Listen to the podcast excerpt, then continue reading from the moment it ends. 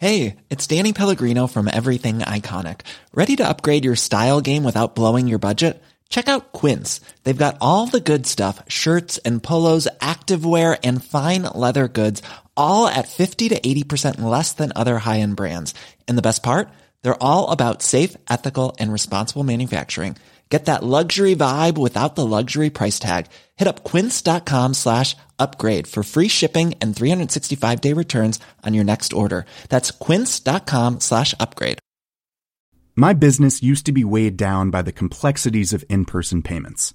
Then, Tap to Pay on iPhone and Stripe came along and changed everything. With Tap to Pay on iPhone and Stripe, I streamlined my payment process effortlessly. Now I can accept in person, contactless payments right from my iPhone. No extra hardware required. What's truly remarkable is how I can cater to all of my customers' payment preferences. Whether they're using cards, Apple Pay, or other digital wallets, Tap to Pay on iPhone and Stripe ensure a smooth checkout experience every time. And it's not just me. Stripe helps businesses of all sizes, from local markets to global retailers, scale quickly and stay agile. To learn how Tap to Pay on iPhone and Stripe can help grow your revenue and reach, visit stripe.com slash tap iPhone. Olá, eu sou Mário Persona e esta é a Rádio Barbante, um descontraído bate-papo de carreira, negócios e momentos de minhas palestras. Ah, e também algumas crônicas para descontrair. Fique comigo. A importância de informações privilegiadas em vendas. Agora, eu estava pesquisando na internet para saber realmente conhecer a empresa de vocês, né? Eu não conhecia a empresa de vocês e saber o que vocês vendem. E eu descobri, eu descobri que vocês vendem telescópio pirata, eh, monocular, óptico, náutico, latão, acampamento, ar livre, autêntico. A, a, vocês fornecem para americanas, é isso, né? Vocês vendem telescópios, vocês vendem lunetas, né? Luneta para enxergar longe, é isso que vocês vendem. Pelo menos eu entendi pelo site de vocês que vocês são fabricantes e vendedores de luneta. Será que eu errei o endereço? O endereço do site? Essa, olha que bonita, parabéns, o produto de vocês está muito bonito, muito bem apresentável, né? Não é luneta? Não é luneta, o que, que será que é então? Eu vi outras coisas, talvez vocês sejam uma construtora e vocês construam torres, torres em Veneza, ah, eu acho que é isso vocês constroem torres. Aquelas, já viu que Veneza é a cidade das torres, né? Não tem talvez uma cidade do mundo, a não ser aquelas que têm arranha-céus. Mas Veneza tem muita torre inútil, porque não tem nada na torre. A torre tem um sino em cima e uma escadaria quilométrica para o carinha subir com a língua de fora e chegar lá em cima. Então é isso que vocês vendem. Vocês fazem projetos de torre para Veneza. É, deve ser isso, não é também? Bom, por que será que eu lembrei da torre e de Veneza? Pelo seguinte, quando foi inventada a luneta, quando foi inventada a luneta, as pessoas compraram de monte lunetas, principalmente em Veneza. E não era para ver a Lua. Ninguém estava interessado na Lua. As lunetas não eram tão boas para se observar planetas. Eles compravam lunetas e eles construíam torres porque Veneza era o porto de chegada das especiarias do Oriente. Veneza era uma cidade riquíssima. Veneza era uma cidade de comércio intenso. E quando chegava um navio do Oriente, aquele que soubesse, porque o navio vinha com as bandeiras, e as bandeiras uh, sinalizavam de onde vinha o navio e também que tipo de produto eles vinham trazendo, que tipo de especiarias eles vinham trazendo. Então, quem soubesse de antemão, quem tivesse acesso à informação privilegiada para saber de antemão o que vinha naquele navio e de onde ele vinha, ganhava dinheiro. Ganhava dinheiro. Ele ganhava dinheiro investindo no mercado de futuro, vamos dizer assim. Por que ele ganhava dinheiro? Porque se ele percebesse que o navio vinha vindo com uma carga de sei lá, cravo ou canela ou qualquer especiaria dessas, que eram caríssimas na época. Caríssimas. Cravo era uma coisa caríssima, canela era uma coisa caríssima. O que ele fazia, o dono do, do da luneta, ele viu lá, falou: puxa, olha, vem vindo um carregamento de cravo ou de canela. Ele fazia uma liquidação do cravo e da canela que ele estava vendendo a preços altíssimos, ele baixava um pouco o preço para esgotar. Porque ele sabia que amanhã, quando chegasse o navio no porto, aquilo ia ficar fim de feira, né? Aquilo ia, todo mundo ia ter, ia ter um excesso de, de, de oferta de produto e o preço ia cair. Como acontece com ações, quando você vende muitas ações, o que acontece? Os preços acabam caindo, né? As pessoas vão comprando. Então, isso que vocês fabricam é luneta.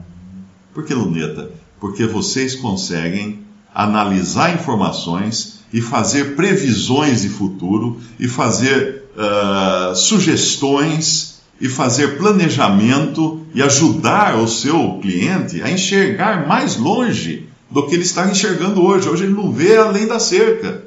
Ele não vê nada longe, porque ele não tem, ele não tem dados, não tem informações que possam fazer com que ele enxergue longe. Então vocês fabricam lunetas. E as torres? Eles subiam nas torres. Os mais ricos conseguiam fazer as torres mais altas para poder subir mais que os outros e enxergar mais longe de onde vinha aquele carregamento ou qual, qual era o produto que estava para chegar ali. Existe um outro, uma outra situação também que, que trouxe muita vantagem. Uh, não sei se vocês fabricam barcos a velas velozes, veleiros velozes, né? mas foi graças a um veleiro veloz e graças ao tino comercial do dono desse veleiro veloz que hoje existe um dos maiores poderes uh, financeiros do mundo, que é a família Rothschild. Estava tendo a guerra de Waterloo antes de Waterloo. Waterloo foi uma guerra, só para situar, uh, Napoleão tinha sido preso, deportado para a ilha, não sei de onde lá, Alba, acho que era o nome da ilha, não lembro agora. Ele foi deportado, ficou preso, mas ele escapou. Então, quando Napoleão foi preso, quando ele foi destituído do trono, o que aconteceu? As guerras napoleônicas tinham terminado. Aí todos os governos venderam as armas, os armamentos que eles tinham, porque estava todo mundo cheio de armamento. A família Rothschild, que eram cinco irmãos, um, um na Grã-Bretanha e os outros quatro espalhados por países da Europa, compraram todo o armamento que foi colocado para vender na, na, na, na Bacia das Almas, porque ninguém precisava de armamento, que a guerra tinha acabado. Eles compraram tudo.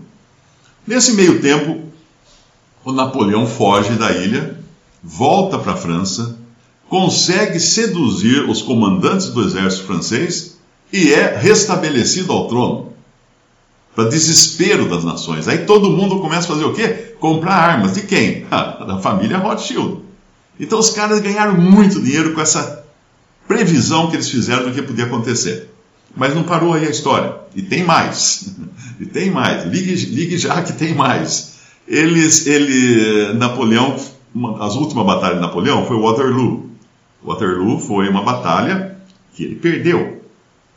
E o Rothschild, que estava na Inglaterra, enviou um veleiro rápido com um observador para ficar vendo, um olheiro para ficar vendo a batalha. E o carinha, quando viu que Napoleão tinha perdido a batalha, ele montou no veleiro dele, ó, ventou para a Inglaterra. Ele correu para a Inglaterra e avisou o patrão, o Rothschild. O Rothschild fez o quê? Começou a vender todos os seus papéis no mercado de papéis, de ações de, de, de Londres, na Bolsa de Londres. Quando viram que o navio dele tinha chegado e ele estava vendendo tudo a preço de banana, o que, que todo mundo fez? Ah, ele recebeu a informação que a Inglaterra perdeu, que Napoleão ganhou. Ele já sabe que Napoleão vai chegar aqui, vai invadir o nosso país, a nossa ilha. Vamos vender também. Aí todo mundo uh, despejou as ações no mercado. O que aconteceu com isso? um pouco antes de chegarem as notícias oficiais de que a Inglaterra e seus aliados tinham ganhado a guerra de Napoleão, o que que Rothschild fez? Comprou tudo de novo. Comprou tudo. E aí começou a fortuna Rothschild. Aí começou o, o grande, o grande mito, né? Não me interessa quem é o marionete sentado no trono da Inglaterra para governar sobre o império onde o sol nunca se põe. O homem que controla o suprimento de dinheiro britânico é quem controla o império britânico. E sou eu quem controla o suprimento de dinheiro britânico? Nathan Rothschild.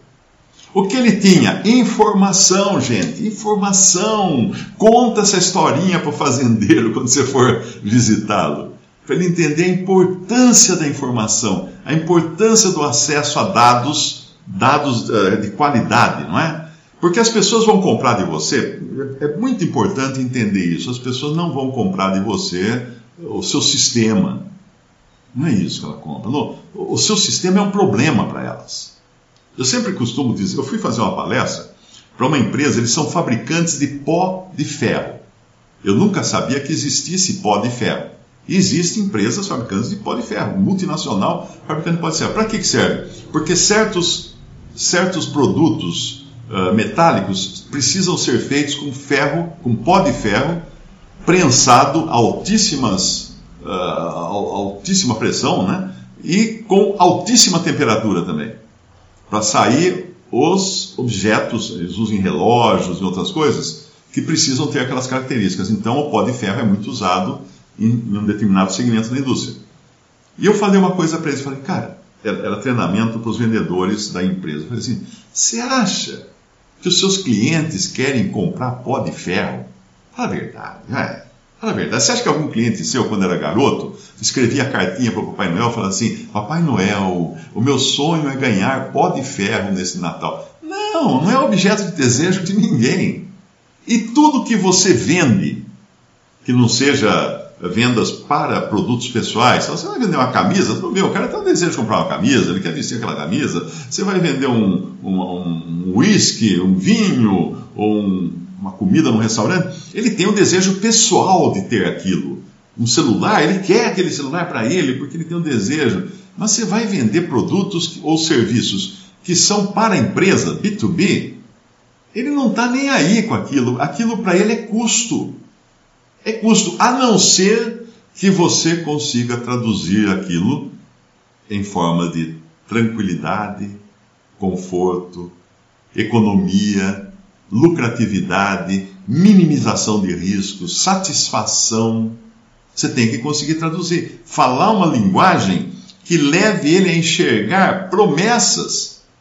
E primeiro você vai precisar conquistar a confiança do seu cliente para ele perceber que essas promessas realmente são válidas. Você está prometendo e você vai. Porque você não chega lá já com o produto, o serviço pronto, você não chega já com o resultado e põe em cima da mesa. Está aqui, ó, já resolvi o seu problema. Não vai ter que ser feito todo um trabalho, pelo que eu entendi, o trabalho que vocês fazem de coleta de dados, de análise de dados, e todo, existe todo um trabalho para depois dar uma solução ou apresentar alguma, alguma vantagem para ele. Então, como eles compram promessas, seus clientes, quem promete tem que ser fidedigno, tem, tem que ser de confiança.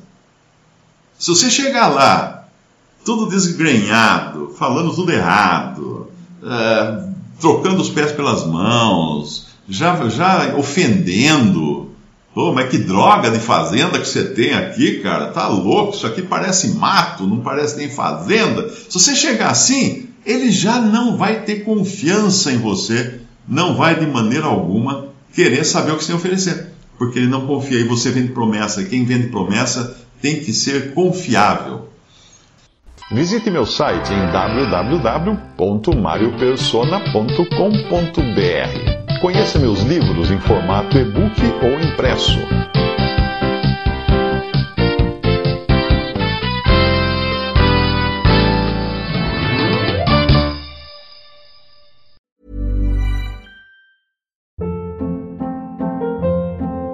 Hold up. What was that? Boring. No flavor. That was as bad as those leftovers you ate all week. Kiki Palmer here, and it's time to say hello to something fresh and guilt-free. Hello Fresh. Jazz up dinner with pecan-crusted chicken or garlic butter shrimp scampi. Now that's music to my mouth. Hello Fresh. Let's get this dinner party started. Discover all the delicious possibilities at hellofresh.com. My business used to be weighed down by the complexities of in person payments. Then, Tap to Pay on iPhone and Stripe came along and changed everything. With Tap to Pay on iPhone and Stripe, I streamlined my payment process effortlessly. Now I can accept in person, contactless payments right from my iPhone. No extra hardware required. What's truly remarkable is how I can cater to all of my customers' payment preferences. Whether they're using cards, Apple Pay, or other digital wallets, Tap to Pay on iPhone and Stripe ensure a smooth checkout experience every time. And it's not just me. Stripe helps businesses of all sizes, from local markets to global retailers, scale quickly and stay agile. To learn how Tap to Pay on iPhone and Stripe can help grow your revenue and reach, visit stripe.com slash tap iPhone. When it comes to your finances, you think you've done it all. You've saved, you've researched, and you've invested all that you can. Now it's time to take those investments to the next level by using the brand behind every great investor, Yahoo Finance. As America's number one finance destination, Yahoo Finance has everything you need whether you're a seasoned trader or just dipping your toes into the market. Join the millions of investors who trust Yahoo Finance to guide them on their financial journey. For comprehensive financial news and analysis, visit yahoofinance.com, the number one financial destination, yahoofinance.com.